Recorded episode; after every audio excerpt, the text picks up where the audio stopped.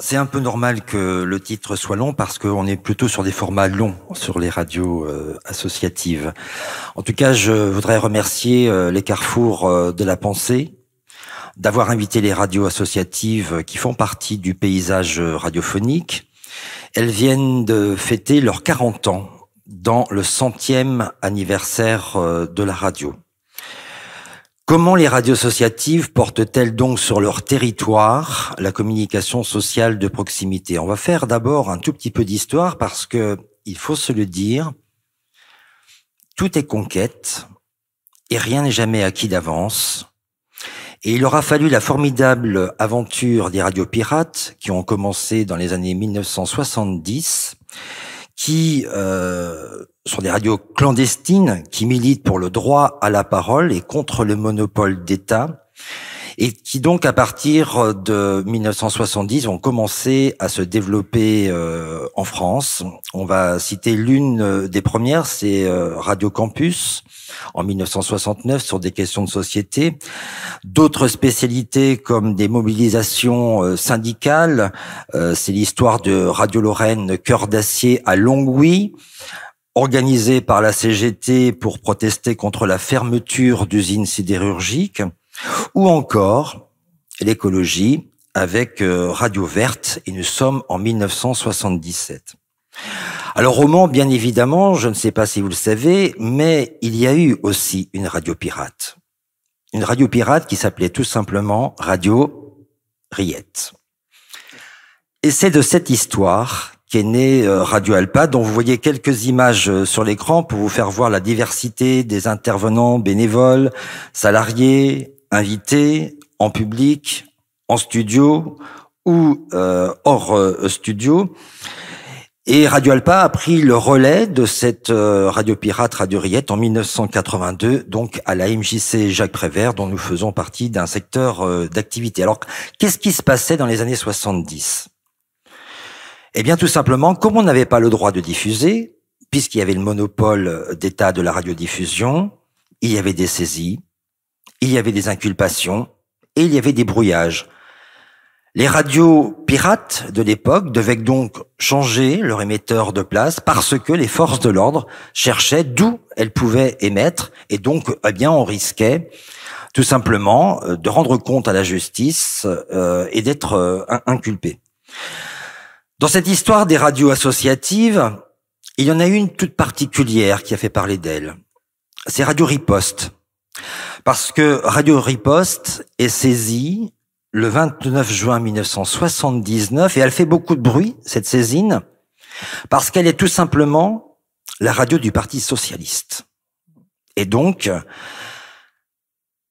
François Mitterrand, qui est le premier secrétaire euh, général euh, à cette époque-là, va être inculpé et va passer en justice pour attaque du monopole d'État. Que va-t-il dire François Mitterrand dans cette euh, période pour se défendre eh bien, il parle d'une grave atteinte à la liberté d'expression, à la liberté de la presse, et il dénonce même une mainmise du pouvoir sur les grands moyens d'information. On aura peut-être l'occasion à la fin, si on a le temps, de regarder ce document. 1981 est une année importante donc pour les radios associatives, puisque ça va être l'année d'une élection présidentielle et qu'il y a un candidat qui est socialiste et qui s'appelle donc François Mitterrand. Et François Mitterrand fait une promesse électorale, c'est celle de mettre fin au monopole d'État de la radiodiffusion.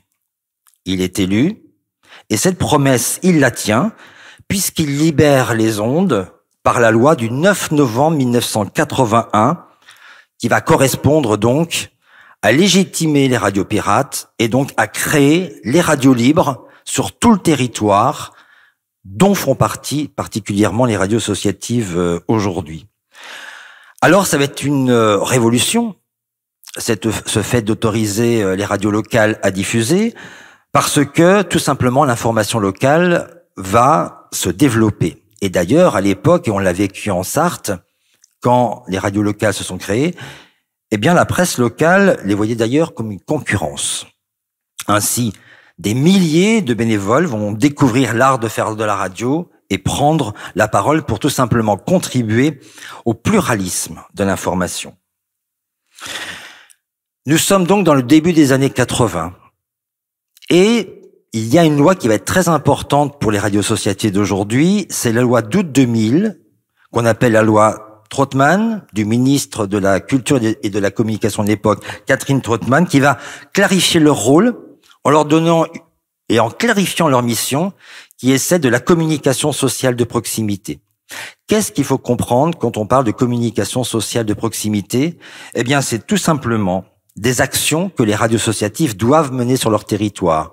Des actions en faveur de la culture, des actions en faveur de l'éducation, des actions en faveur de l'intégration et de la lutte contre les discriminations, et des actions en faveur du développement local et de l'environnement. Voilà les principales actions depuis cette loi, et ça n'a pas changé depuis la loi 2000. Alors face à la concentration des médias, qui sont aux mains des grands groupes dont on a parlé euh, ce matin et cet après-midi, ces radios associatives représentent un secteur tout particulier, celui de l'économie sociale et solidaire et culturelle. D'ailleurs, on parle souvent de médias du tiers secteur. Et elles ont une particularité, ces radios associatives, parce que elles ne sont ni du secteur marchand, ni du secteur public. Et pourtant, elles se sentent très proches du secteur public, puisque on est dans un rôle local très complémentaire des missions qui nous sont euh, imparties. Et j'en profite d'ailleurs pour euh, apporter au nom des radios associatives le soutien aux radios du service public, à l'audiovisuel public, parce que nous sommes particulièrement inquiets de cette annonce qui a été faite de la suppression de la redevance de l'audiovisuel. Il est vrai que on doit tous être contents, tiens, c'est toujours ça de moins à payer, n'empêche que ça interroge ce financement de la de l'audiovisuel public sur son autonomie de demain, comment elle sera financée et quel programme elle pourra euh, produire. Alors comme les radios peut-être du service public, eh bien les radios associatives participent à un lien social et à la vie locale parce que leur but est de valoriser la parole locale. Et c'est pourquoi de, dans ce, dans ce rôle-là, eh bien, elles sont reconnues comme ayant une utilité sociale sur leur territoire. Qu'est-ce que ça veut dire? Quel format elles sont? Qui sont-elles? Eh bien, tout simplement, elles ont des, ce sont des espaces d'expression complètement indépendants, alternatifs, participatifs, libres, solidaires, citoyens, en tout cas ouverts à toutes et à tous. En quelque sorte, une alternative à la standardisation des grands médias et surtout avec une liberté de ton. L'intérêt que représentent ces médias, c'est aussi de pouvoir se forger sa propre opinion. Pourquoi? Parce que dans les médias associatifs, on invite ceux qui sont rarement invités dans les grands médias et qui sont souvent des émergences et qui portent des actions alternatives. Notamment, elles organisent des débats de société et on les voit souvent très présentes lors des élections locales où on permet aux citoyens et à la citoyenne de se faire une opinion. Et c'est pas forcément les débats que nous voyons dans les grands médias où on s'invective, où ça devient même ridicule et portant peu d'intérêt. C'est tout simplement des débats que portent les radios associatives pour faire connaître les programmes et permettre une transversalité pour se faire une opinion. Alors évidemment, par rapport à ça, elles sont libres de leur ligne éditoriale comme de leur contenu, mais cependant, elles doivent répondre de leurs actions de communication sociale de proximité pour pouvoir percevoir une aide de l'État qui s'appelle le Fonds de soutien à l'expression radiophonique. Alors, évidemment, cette question du financement public a interrogé les États généraux de la Confédération nationale des radios associatives qui s'était tenue à l'ESJ de, Paris il y a euh, deux ans. C'était est-ce que finalement, du fait du financement public, on reste libre? Du fait, oui, parce que nous sommes libres des programmes et des contenus que nous voulons euh, produire. Et puis peut-être pour certains pas libres parce que il y a un fléchage concernant le contenu des radios pour cette aide de l'État. Il y a près de 745 radios associatives en France qui perçoivent chaque année cette aide de l'État, dont le budget 2022 est de 32 millions d'euros. Et chaque année, ce budget attire la vigilance de la Confédération nationale des radios associatives parce que c'est une enveloppe qui est votée au budget de l'État et tous les ans, on observe qu'il y a de nouvelles radios associatives qui commencent à diffuser, ce qui est notamment le cas avec une révolution technologique qui arrivera en septembre 2022 au Mans, c'est la radiodiffusion en numérique, le DAB+, qui permet du fait que la FM est aujourd'hui en incapacité d'accueillir d'autres radios, bah, qui permet tout simplement le développement de nouvelles radios locales et de radios nationales. Et si ce fonds, justement, n'est pas à la vigilance des organisations euh, et des syndicats nationaux, eh bien, évidemment, la part de financement de l'État diminue et c'est toujours ce combat que nous devons mener euh, tous les ans. Comment les radios associatives mènent-elles leur mission de communication sociale de proximité Eh bien, tout simplement, essentiellement avec des bénévoles. Des bénévoles et une équipe professionnelle. Des bénévoles qui représentent l'essentiel de leur programme Selon les estimations du ministère de la Culture, les radios associatives emploient 2000 salariés, dont 200 journalistes, ce qui correspond en moyenne par radio à 3 à 4 salariés, pour 20 000 bénévoles dans toutes les radios associatives de France. Ces radios associatives sont souvent considérées comme des laboratoires d'expérience radiophonique pour des bénévoles qu'elles forment et qu'elles accompagnent en leur permettant de produire des émissions, eh bien, tout simplement, elles leur donnent une autonomie et elles vont même plus loin dans un sens, je dirais, d'éducation populaire, puisqu'elles leur donnent une émancipation, la capacité de faire tout, tout seul et même la capacité de faire ensemble pour l'émancipation collective autour du projet général d'une radio. Elles permettent d'expérimenter le traitement de l'information.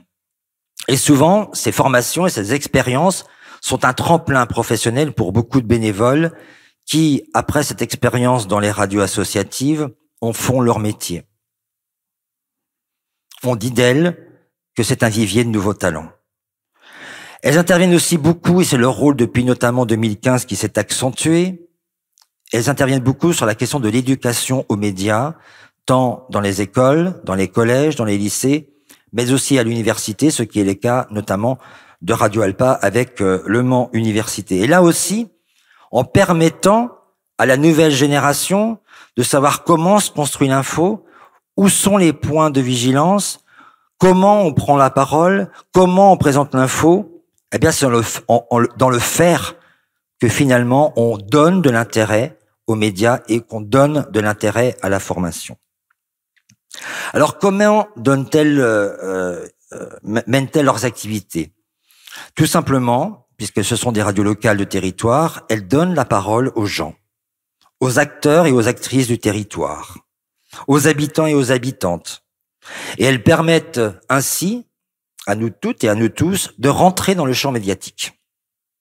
C'est d'ailleurs cet apprentissage, et on le sait, euh, comme Laure Girard le dirait pour LMTV Sarthe, c'est souvent aussi un premier apprentissage pour les responsables des associations qui n'ont pas l'habitude de s'exprimer dans les médias, pour les élus locaux qui ne vont pas dans les grands médias et qui voilà prennent la parole dans nos médias et donc euh, au fur et à mesure euh, qu'ils prennent cette parole deviennent aussi performants que ceux qu'on entend assez régulièrement tous les jours dans les grands médias. Parce qu'elles sont locales, ces radios associatives, elles sont profondément donc ancrées dans leur territoire. Elles s'appuient dans leur travail sur les réseaux locaux, des expertises locales pour évoquer des sujets qui traversent la société. Il n'y a pas de tabou dans les radios associatives. On parle de tout. Pour vous donner une idée, il y a à peu près une quinzaine d'actrices ou d'acteurs du territoire qui sont invités sur une semaine dans les rédactions ou dans les émissions bénévoles. Je vous le disais tout à l'heure, elles font euh, des émissions tant en studio, tant en extérieur. Et surtout, elles sont dans des dynamiques de co-construction avec leurs partenaires, qu'ils soient culturels, institutionnels, comme une collectivité locale qui est celle du Mans, avec laquelle peut travailler Radio Alpa sur des événements comme le Mans fait son cirque, comme certains autres événements culturels, mais aussi des partenaires euh, plutôt culturels comme la scène nationale des quinconces euh, l'Espal, la SMAC de territoire euh, Super Format, ou encore les associations. On peut voir par exemple, pour donner la parole aux habitants, et aux acteurs de ce quartier la présence en déplacement de régie mobile de Radio Alpa à la fête interculturelle des quartiers sud ou la fête des quartiers sur le Mont Bellevue. Tout cela pour une seule raison, valoriser les initiatives locales, valoriser les porteurs de projets. Ainsi, elles contribuent à façonner une identité de territoire avec lequel elles ont un lien particulièrement affectif puisqu'elle cherche à le valoriser tant sur la vie culturelle, la vie sociale, que la profession locale. Alors dans leur contenu, il y a différents champs thématiques, évidemment l'art et la culture, avec euh, une valorisation d'esthétique, de pratiques artistiques alternatives, de tremplin pour les artistes locaux et la scène locale. Et si vous écoutez Radio Alpa, qui est la radio des musiques actuelles, vous le savez, non seulement on joue, on permet aux artistes de venir s'exprimer sur notre euh, radio, mais en plus on les fait jouer sur une scène de concert dont c'est souvent la première scène. Elle participe aussi à l'économie sociale et solidaire, à l'éducation populaire puisqu'elle soutient tous les projets de la diversité culturelle, la diversité culture populaire et sociale. Elles sont évidemment très proches du monde associatif. On est le porte-voix du monde associatif. Et puis, elles sont cette dimension plutôt sociétale et citoyenne. Sur Radio Alpa, par exemple, mais comme dans beaucoup de radios associatives, on est effectivement très attaché au débat qui participe à l'expression démocratique d'une élection. Et quand nous on fait un débat, on ne choisit pas qui, toi tu viens, toi tu viens, toi tu viens pas, toi tu viens pas. En règle générale, si vous nous écoutez, dès le premier tour, il peut y avoir 11 listes on invite les onze listes. Parce que qui serions-nous pour décider de qui peut venir débattre ou pas? La démocratie, elle se situe à tous les niveaux, et c'est peut-être en la situant à tous les niveaux que toutes les voix se feront entendre et que certaines voix ne seront pas oubliées. La vraie qualité des radios associatives, si vous les écoutez, et l'avantage, c'est que chez nous, il n'y a pas de matraquage de publicité. C'est normal, nous ne sommes pas un secteur marchand de la radiophonie. Je ne sais plus quel temps, combien de temps il me reste. Mais, euh, vous voulez que je vous parle un petit peu de l'économie des radios? Cinq minutes? Bon.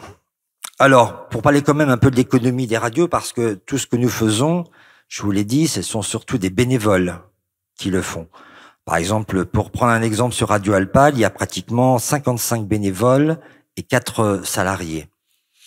On en parlait ce matin avec Laure Girard de LMTV.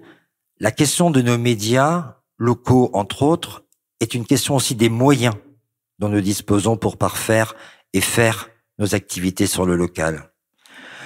Pour vous donner un ordre d'idée, le budget moyen d'une radio associative, vous écoutez bien, non, c'est pas 20 millions, on n'est pas dans ces chiffres-là. C'est 130 000 euros. Voilà.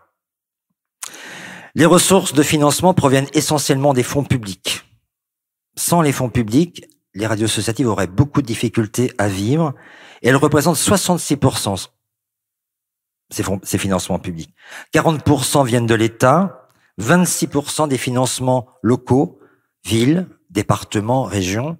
Et puisqu'on est au Mans, je dois le souligner, puisque la ville du Mans est le principal partenaire de la MJC Prévert. Voilà, la ville du Mans est particulièrement euh, soucieuse de ce financement. Alors, on pourrait penser, oui, mais donc vous êtes dépendant euh, du maire de la ville du Mans. Je peux vous assurer que dans la ligne éditoriale de Radio Alpa, qui est totalement indépendante, jamais qui que ce soit de politique n'est intervenu dans la ligne éditoriale, puisqu'elle est libre. Et les recettes propres, eh bien, c'est 34%. Tout cela pour conclure et vous dire que le média associatif permet, avec ce projet, avec des bénévoles, des femmes, des hommes, des ados, des jeunes, des aînés, de construire une émancipation individuelle et collective qui est propre au projet de l'éducation populaire d'une maison des jeunes et de la culture. Ça veut dire quoi? C'est l'affirmation de soi, la capacité de prendre la parole, qu'elle ne soit pas confisquée, cette parole, puisque on la donne dans les radios euh, associatives. Mais c'est aussi conforter des bénévoles à cette prise de parole et leur donner confiance en eux. Ce qui est notamment important, et je vois Simon qui est dans la salle de la percée de l'histoire, je vous invite à, à, écouter le mardi soir de 20h à 21h avec euh, ses collègues étudiants de l'association des étudiants en histoire de Le Université. Ça y est, je l'ai placé. Euh, eh bien, tout simplement, on voit de mon observation en mode professionnel un épanouissement total, une aisance, une affirmation de soi. Et c'est très important dans un projet de société qui ne met pas de côté les citoyens et les citoyennes. C'est aussi un lieu de socialisation, les radios associatives, puisqu'on est ensemble, on est dans un même projet, on se côtoie, on n'est pas dans les mêmes euh, réseaux, dans les mêmes milieux sociaux, etc. Et puis, c'est surtout une merveilleuse expérience pour donner la parole à la mixité sociale, et surtout donner la parole aux minorités. En somme, c'est une aventure collective où chacun et chacune peut prendre sa place et ses responsabilités à la vie de la cité. Je vous remercie.